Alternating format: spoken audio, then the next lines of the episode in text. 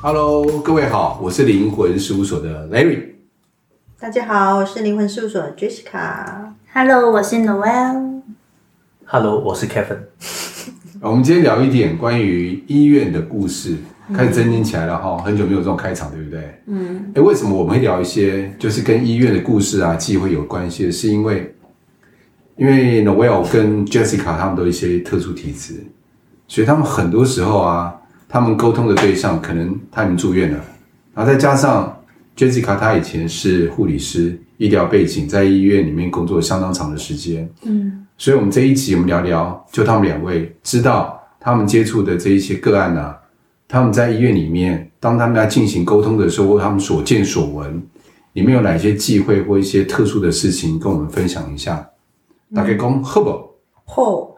好，就是这句话意思就是说。你们说好吗？这个意思。所以想问一下啊，你你们对于医院里面有听过什么？就像你刚刚讲的，说什么你们一些忌讳的东西啊，吃的东西或摆的东西有哪一些忌讳？我们在工作的时候有忌讳啦，就是护理人员工作，我们是上班就有忌讳了。嗯，对啊。然后有时候病人他们自己有忌讳，病人自己忌讳，他们饮食就有忌讳啊。比如说，我以前的病房是那种肝癌、胃癌末期那种病房，他们很多病人家属就说：“哦，他们不能吃两只脚的食物。”哦，为什么呢？他们说有毒啊，哦，对肝不好。哦，这个也鹅肉、鸭肉那种，两只脚都不行。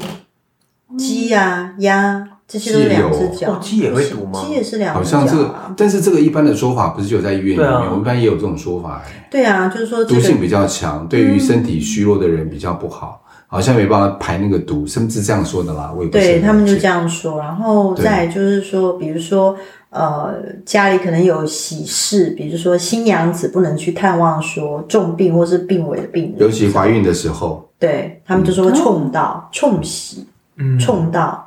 不是冲喜啊，冲喜是另外一个意思，就是说你怀孕之后，你就是不可以去探望快要过世的人。嗯，对啊，还有这种说法。另外就是说，在我们过呃病人不是都会过世嘛，我们就会宣死亡，我们就要去就是会去宣，就会跟医师讲说啊、呃，那个病人你要去宣了，宣的意思就是他要站在病人的确定他的那个心电图是停止的，然后去 list 一一条就是关于心电图这方面，就是确定他死亡时间啊。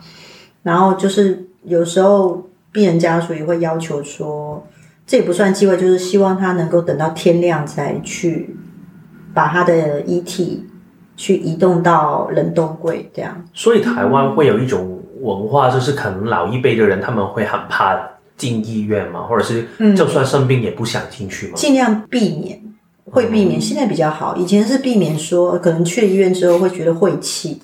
哦、嗯，然后就可能替自己，有些人从医院回来就会撒盐，啊，就是晦气，觉得那那个地方也不是一个什么大家喜欢常常去的地方。嗯，对啊，这这有你会有吗？有听过吗，Larry？呃，会有特别的感觉，就是好像因为我这种感觉就是，嗯，我进医院我要特别的小心，嗯，那个小心不是说我防止什么，就是。呃，我进电梯的时候，好像有一些什么，我是不懂那个忌讳，但是感觉上好像有一些该遵守什么，嗯，比较不会去冲煞到这样的一个想法。我们也是这样，或者是说，他们，我听说有一些病床，嗯，如果这个病床上面曾经有人离开过、死亡过，这病床就不能再躺人，不然躺上去的人很容易就离开了。还有一些什么号码，有一些忌讳，我这样听啊，其实我不懂。有啊，医院有些医院是没有四号的。东方的社会，我我不知道，我们医院没有四号。有没有四楼？好像也有些没有，对不对？香港通常都有。台湾有四，我们那个医院有四楼，那个四楼不是用来住病房的，那个四楼是行政单位。哦。嗯，它被弄成行政单位，然后我们的病房的病床也没有四。哦，就一二三五，就像催眠一，就五号。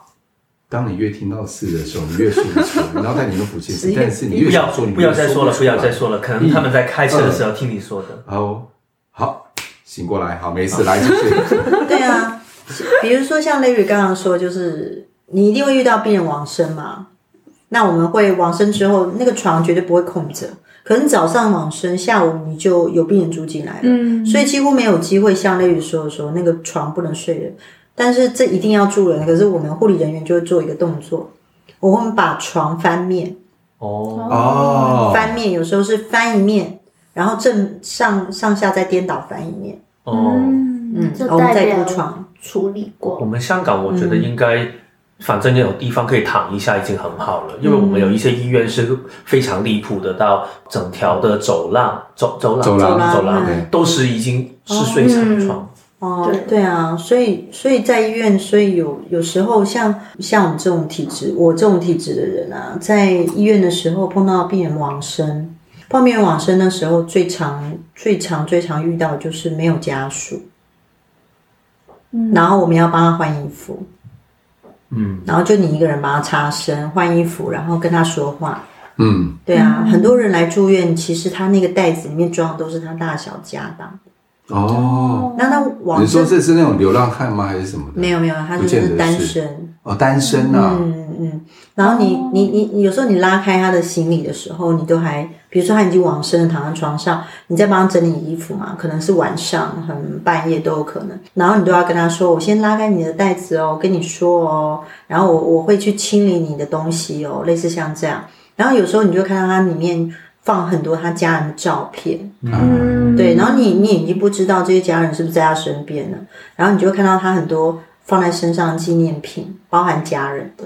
哦，好心酸哦，对对对。好酸哦。所以你会像我们这种，我们就会特别去跟他说。等于，说家当没剩几样，但是其中有一样是家人的照片，对，就是跟家人的思念跟怀很多，念，有时候还有日记，嗯，自己的对啊。日记哦，他自己的日记。哪。然后你你你如果帮他穿衣服的时候，有时候我们都会跟他说话，哦因为他的身体才能比较软。嗯，哎因为刚走，对，刚离开，对他可能有一些突然，因为有些是突然过世，然后你要帮他穿衣服，他可能就是有一些想法什么，他的身体比较硬，但是你要帮他换衣服啊，不可能让他穿的病人服。然后你就帮他换衣服的时候，你就发现那个袋子里面可能只有一套，甚至两套衣服，那那真的很简单的。然后你就帮他穿这样子，然后通常通常都嗯。有一些我们那种护理人员是新护士，就是我们叫 new nurse，就是我们就会去跟这样的学妹说，你会害怕啊？如果你害怕，哦学姐跟你换，对，对，就帮跟你一起换。嗯，那如果你不害怕，通常都会害怕啦，就会就会有时候护理人员就会小小护士就哭，因为他觉得他这辈子没碰过过世的人啊。对啊。然后我就会去买一些拉去去煤气的东西。所以对于你们来说，如果你们刚走进去医院里面做，你当然你本身有体质不会怕吧？对啊但是其他人来说，他们在这个环境里面，有时候还要在晚上的上班，嗯，真的会怕吗？会啊，半夜如果像嗯，我是护理人员，我虽然看鬼，但是我第一次接触身体就是 body，、那个那个是冰冷的，你你去摸它的时候，你还是会害怕，因为你从来没有摸过，嗯，嗯，那他会恐惧，那是对形象形体的恐惧，对未知的恐惧，对对对对嗯，对啊，然后就会想要换，但是很多护理人员是受不了的。可是后来有一些就是你久了也习惯了啦，嗯，那这些就是希望说，然后学姐可能就会跟你讲说啊，你回去用呃盐水洗个澡啊，去个煤气什么的，没事没事。我想问一下，像你们看多很多的生死，嗯那你们会比较对于生死这件事情看得比较开一点？呃感受上应该是、对不对？嗯，我们在工作的时候，我们要维持那个专业的状态，所以你不可能在病人过世，就算你跟他有一些感情，照顾久了会有感情嘛，你也不能够太失控。所以就是在救他可能救不回来的时候，你还是要有效控制自己的情绪，然后这样。所以你说面对不会久了就麻痹啦？久了我在想这个问题，就麻痹了，会就比较没有感觉，反正就心里就想啊，反正就是会离开。应该说不是麻痹，是那个当下会自动切换成专业状态。那会再回去哭吗？会私下会哦，会哦我我是会的。这样健康多了，我觉得不要去压抑。嗯嗯嗯，我也会有这样的状态，但是有时候护理长会认为情有可原啊，因为我的病人有，我记得印象蛮深，就是他给我照顾四五年吧，然后他在我的班，就是在我的班上，他突然休克，然后我记得我还抓住他的领子，然后把他往上拉，然后还很大声的拍了他一下，不准跟我在我的班过世，就类似像这样。嗯，对啊，不过那后来那病人有救回来。嗯，我还有一个很好奇的点，嗯、因为你本身是有一个通灵的体质嘛，对，所以真的会有病人离开之后，他们还会去找你去跟你说一些话。有、啊、有有，有，这个是是破入 podcast 的。我另外讲，就是说，其实你知道，有些病人过世的时候是有家属在旁边的哦。然后如果有家属在旁边，我通常会帮他擦澡的时候，我会请家属来帮他也擦一擦，就顺便跟他说：“哦，我知道，我会好好照顾我自己啊，什么。”哦，这个对病人来说是一个很大的一个疗愈，那时候他也听得到哦。但是很多家属不敢擦哦，是吗？嗯，一定一般人会很难想象说为什么家属不敢擦，但是真的是你面临那个形体的时候，他们会害怕，就是觉得说，那毕竟他不再是活生生的他自己的父亲，他还是会有恐惧啊。对啊，那时候我们一边擦澡帮病人擦澡的时候，我们都还是会跟病人说，就是啊，他们会害怕，因为他没有接触过，所以北北你不要介意啊，他们还是很爱你啊，很难过啊，这样子。其实我们因为从小到大，我们被老人家灌输的观念就是死亡是可怕的啊，嗯、所以我们绝对不能提死这个字，嗯，或者什么什么比较忌讳的，嗯、是你讲一讲出来，爸妈就说你卖公黑啦。国语意思就是你不要讲那个啦，嗯、不吉祥不吉利，嗯、所以我们从小对于这样的话就是会有一种恐惧感在，嗯，会连接在一起，嗯。嗯，会不会有一些故事是他们真的是人离开了之后，然后他的家属才开始觉得很后悔或者是很遗憾的？有啊，在我们灵魂沟通是常有，嗯，但是在医院里面也会常发生的，嗯。就是会加，我们才会遇到，就是他们会希望我们尽可能的维持心跳，嗯、然后让最后没有来看到他的家人能够来赶得及看到最后一面。哦、对，嗯、会有这种，就是、就是、在灵魂沟通里面呢、啊，这样子对于灵魂有意义吗？嗯，看那个灵魂在不在意，有些灵魂是在意，他就会等。嗯，他会等。嗯，哦，电视上常演吧，看到最后一面，听到他的心跳才就离开了，也有这种、嗯、这种状态。嗯，或者是他心跳其实已经快停止了，然后突然就是最后的人进来，然后跟他说话，或者说啊，对不起啊，来不及看你最后一面什么的，然后心跳会突然恢复一阵子，很有趣。这是回光返照的概念吗？回光返照在医院是有哦，它不是像我刚刚形容那样，所谓回光回光返照，就是他其实病情已经蛮严重的，就我们都认为说其实他已经病危，嗯，然后但是他突然那一阵子。他的状态变好，突然好像没事，好像已经完全康复，甚至他有体力下床，甚至吃饭。哦，这么明显？对对，对，我听过好多、哦。我我们看到这样的病人，我们会特别小心。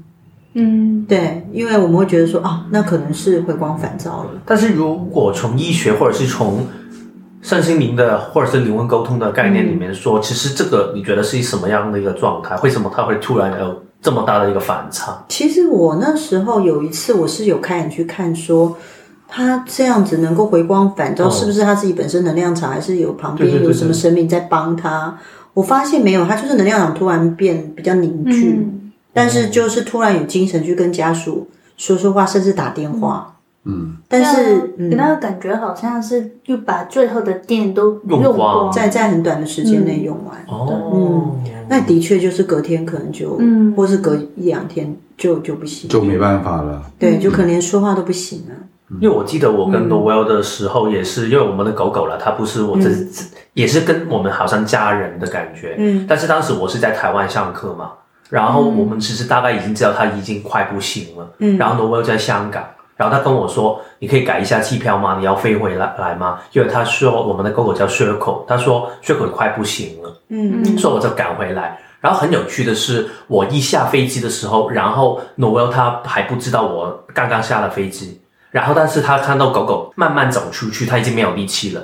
他走出去门外去等我看一下，哦、然后他就看到讯息说我刚下了飞机。嗯，然后我们赶回来那天晚上，他就跟我们一起睡，他一直睡一直睡，然后就这样慢慢走了。嗯，对，我觉得那那时候像我外婆那时候在在南部。